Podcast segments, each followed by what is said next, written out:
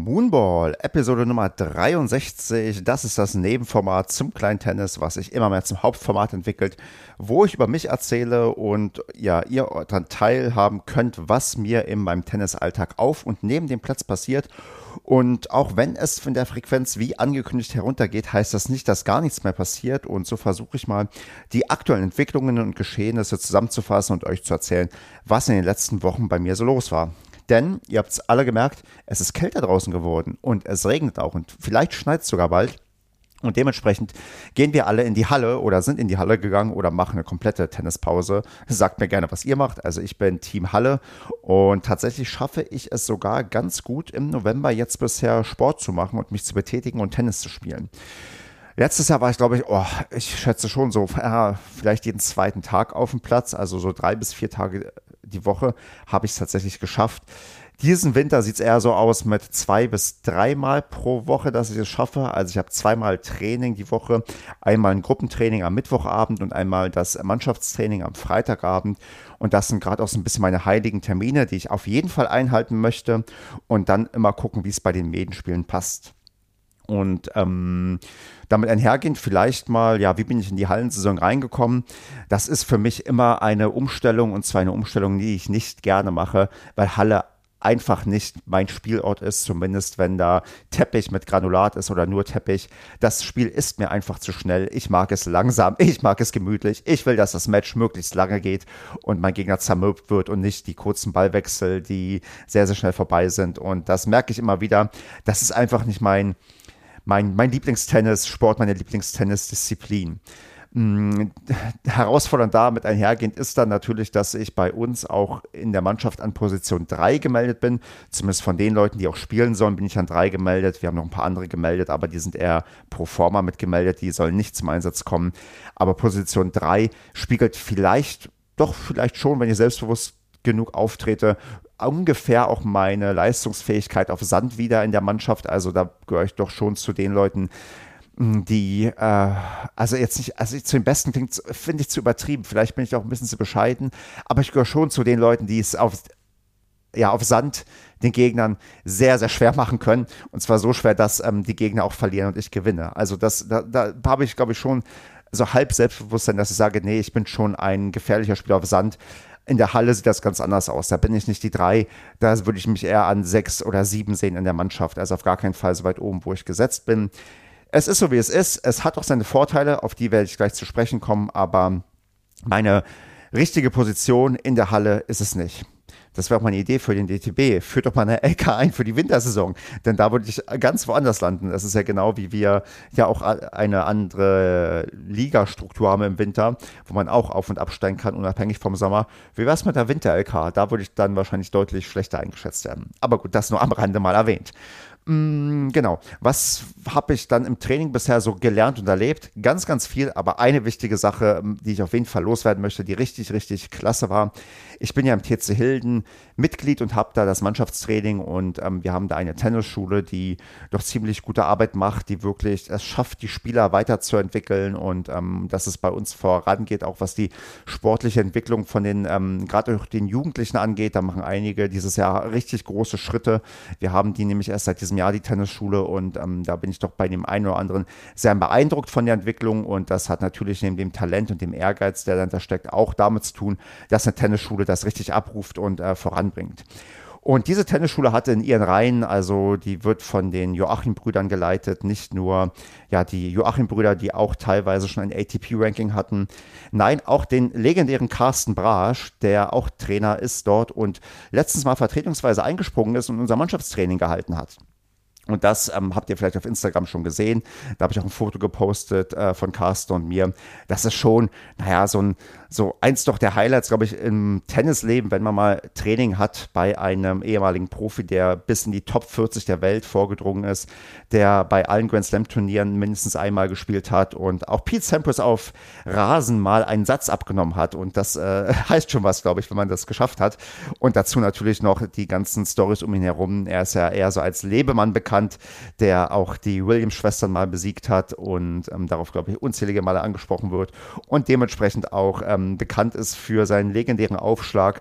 Also das ist einfach eine, ja, eine so Legende, die vor meiner Zeit war. Also ich habe ihn nicht bewusst irgendwie wahrgenommen oder erlebt, weil er dann natürlich auch eher im Schatten war von den ganz Großen in den 90ern.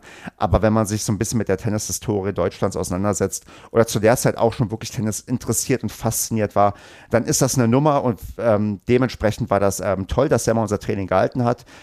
Jetzt kann man nicht erwarten, dass er, also er kennt uns nicht, wir kennen ihn nicht, dass er uns da die besten Tipps aller Zeiten gibt und wir von heute auf gleich äh, Profispieler sind. Aber man hat schon gemerkt, der weiß, wovon er redet. Er hat auch Input gegeben, den ich bisher noch nicht so gehört habe.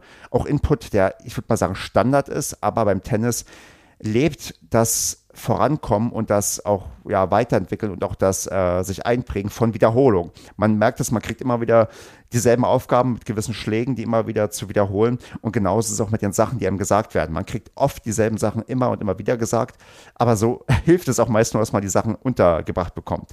Und der hat da Sachen gesagt, die waren mir durchaus bekannt, aber wie das oft so ist, man vergisst einfach, dass man darauf achten soll oder dass man das machen soll. Dementsprechend fand ich, das war eine doch sehr, sehr wertvolle, tolle anderthalb Stunde, die wir da hatten als Mannschaft. Und ähm, ja, ähm, zwei, und da war ich einer davon, haben natürlich auch um ein Bild gebeten. Und dementsprechend, ja, würde ich das hier euch gerne erzählen oder wollte ich das gerne erzählen, dass äh, trotzdem ich gerade vielleicht nicht so viel podcasten kann, ich dem Tennis nicht abgeschworen habe. Im Gegenteil, ich bin noch genauso leidenschaftlich dabei wie sonst auch und freue mich jedes Mal, wenn es mal wieder zum Tennis geht und auch wenn ich zum Training gehen kann und auch wenn die Main-Spieler anstehen, denn da sind wir auch gestartet in die Saison und da muss ich sagen, ach, der Saisonstart war schwierig, ist sehr, sehr schwierig. Wir haben dieses Jahr zwei Mannschaften gemeldet im Winter, wie letztes Jahr. Das ist okay, zwei Mannschaften. Vierer Liga bedeutet, wir brauchen acht Leute, wenn wir eine Parallelansetzung haben. Und wir haben eigentlich genug gemeldet und wir haben auch genug Leute, die Bock haben. Wir haben aber nicht das Glück, dass die Leute alle von Verletzungen, Krankheiten und was weiß ich befreit sind. Also wir haben wirklich gerade einen riesen, riesen Ausfall von Leuten und haben das jetzt am ersten Spieltag gemerkt. Wir hatten zwei Medienspieler, eins für die zweiten Herren, eins für die ersten Herren, dass wir wirklich gerade so acht Leute zusammenbekommen haben. Wir hätten noch ein, zwei Notfallleute in der Hinterhand gehabt, aber wirklich, wirklich, wirklich Notfallleute, die eigentlich dann auch in der ersten hätten spielen müssen und da auch nicht dafür bereit gewesen wären vom Spielerischen. Das hätte für die nicht viel gebracht. Die hat natürlich Erfahrung gesammelt. Das wäre auch besser gewesen, als niemanden aufzustellen.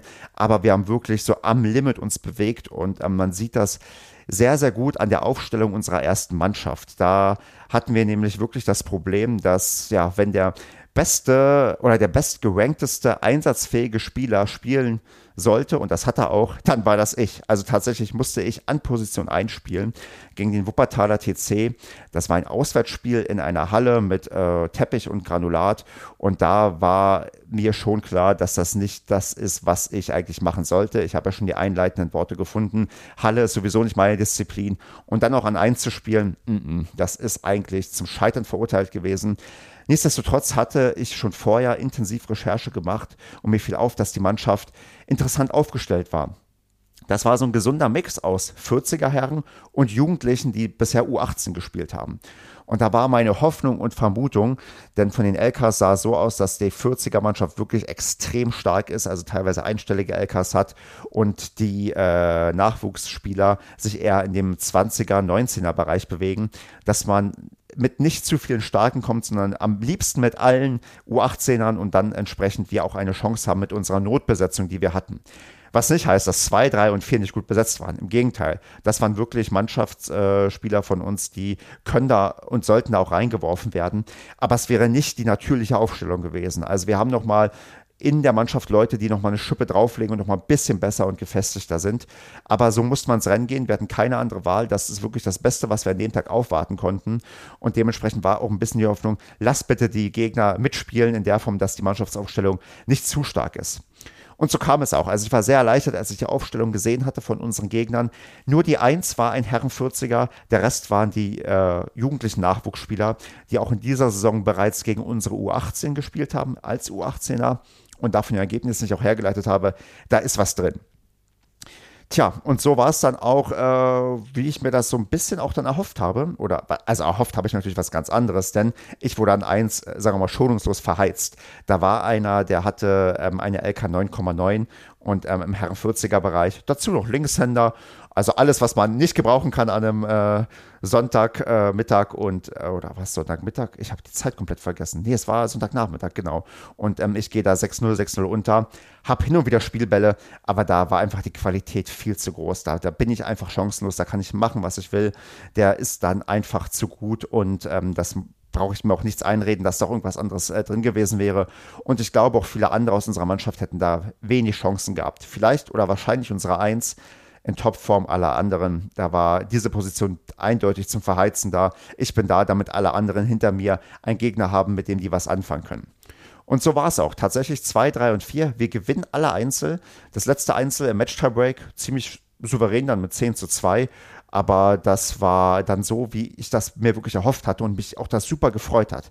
Denn Position 2 ein glatter Zweisatzsieg und wir haben, ich habe nachgeschaut, an Position 2 seit Jahren ein Problem, weil wir ja zu schwach besetzt sind.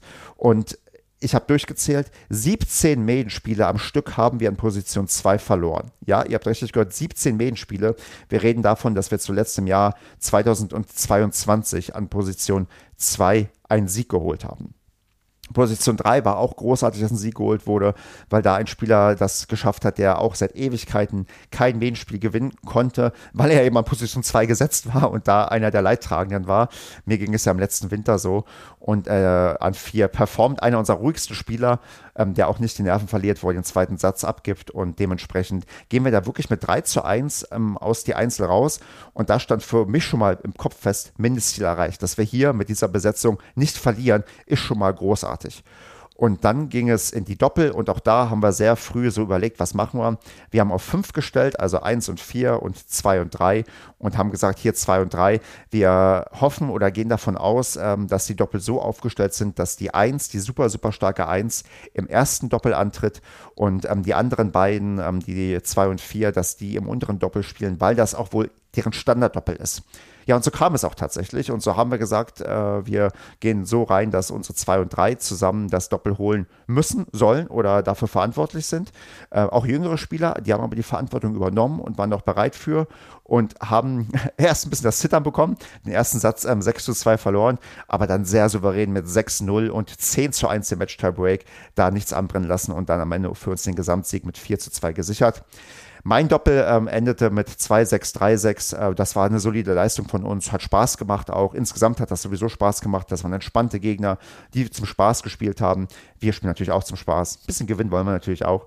Aber so war das am Ende wirklich eine, eine gute Teamleistung. Also für mich persönlich zählt aufgrund meiner Ergebnisse die Teamleistung, dass wir das geschafft haben und ich da auch mich, sagen wir mal, im Dienste der Mannschaft äh, gestellt habe und gesagt habe, hier, ja, ist egal, was mit, mit, mir passiert, ich opfere mich hier in Anführungsstrichen, weil das muss ich ganz klar sagen, wenn ich bei einem LK-Turnier gemeldet bin und sehe, einer meiner Gegner ist eine LK 9, irgendwas und ähm, ist jemand, wo ich keine Chance habe, da melde ich mich nicht an, weil da ist auch der Lerneffekt zu klein. Es macht immer mal Spaß, auch gegen deutlich stärkere zu spielen, aber dafür muss ich keinen Nachmittag oder kein Geld verschwenden bei LK-Turnieren.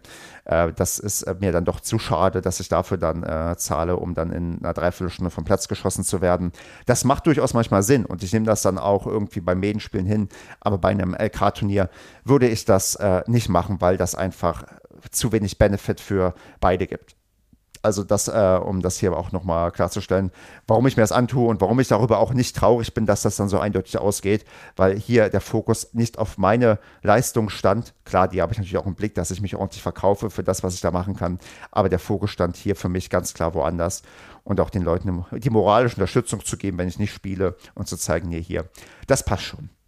Ja, so sind wir gestartet halt mit einem 4 zu 2 Sieg und ähm, wir sind ja letztes Jahr abgestiegen aus der BKA in die BKB, also Bezirksklasse B. Und ähm, wenn ich die Ergebnisse der anderen gesehen habe und überlege, Mensch, wenn wir mal topfit werden, also wirklich unsere guten Leute spielen und nicht ich spielen muss, dann haben wir da sogar eine Chance, auch zumindest oben dran zu sein. Ob es der Wiederaufstieg wird, sei mal dahingestellt, aber wir sind in der Liga, zumindest von den Besetzungen oder von den Einsätzen, die ich bisher gesehen habe, nicht komplett chancenlos. Also zumindest absteigen werden wir nicht. Gibt es ja auch manchmal Sachen, dass du plötzlich durchgereicht wirst, weil Winter nochmal eh eine ganz andere Kategorie ist, was die Leistungsfähigkeit angeht. Aber insgesamt äh, habe ich da keine Angst und gerade auch nach der Leistung auch von gewissen Spielern, die in den letzten Monaten doch vielleicht ein bisschen Probleme hatten auf dem Platz, war das wirklich top und hat super Spaß gemacht. Ja, die zweite Mannschaft hat am Tag vorher gespielt, hat 2 zu 4 verloren, sich auch gut verkauft. Aber der zweiten Mannschaft geht es auch nicht darum, dass wir aufsteigen oder dass wir da alles gewinnen, sondern da geht es darum, dass auch Spieler Erfahrung sammeln können.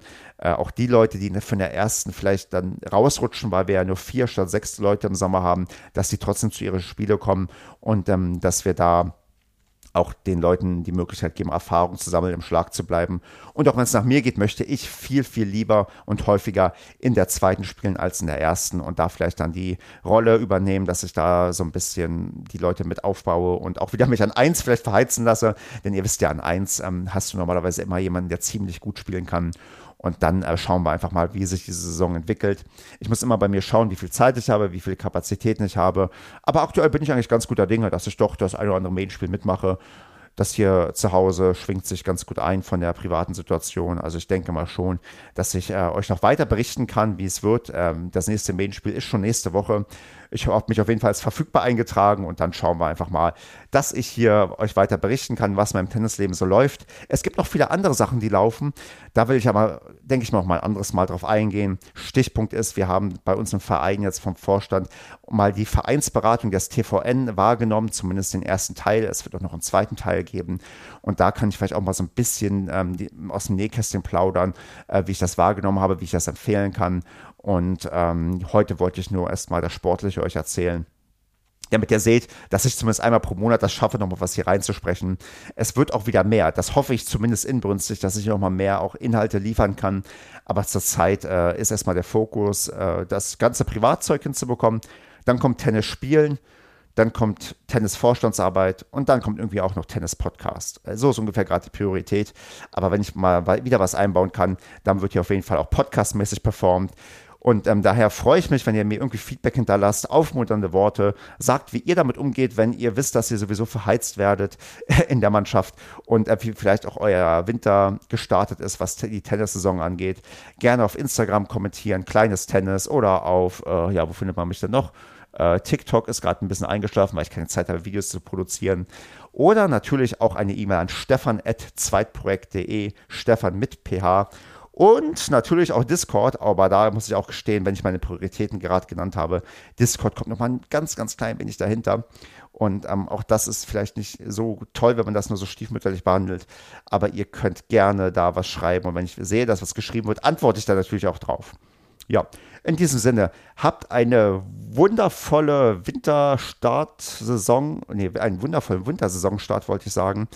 Und ähm, ja, verletzt euch nicht, werdet nicht zu oft krank, denn das kommt jetzt irgendwie dann doch häufiger vor. Und ich würde sagen, bis bald mal und wie immer, hinterlasst Feedback bis zum Abwinken. Darüber freue ich mich immer am meisten.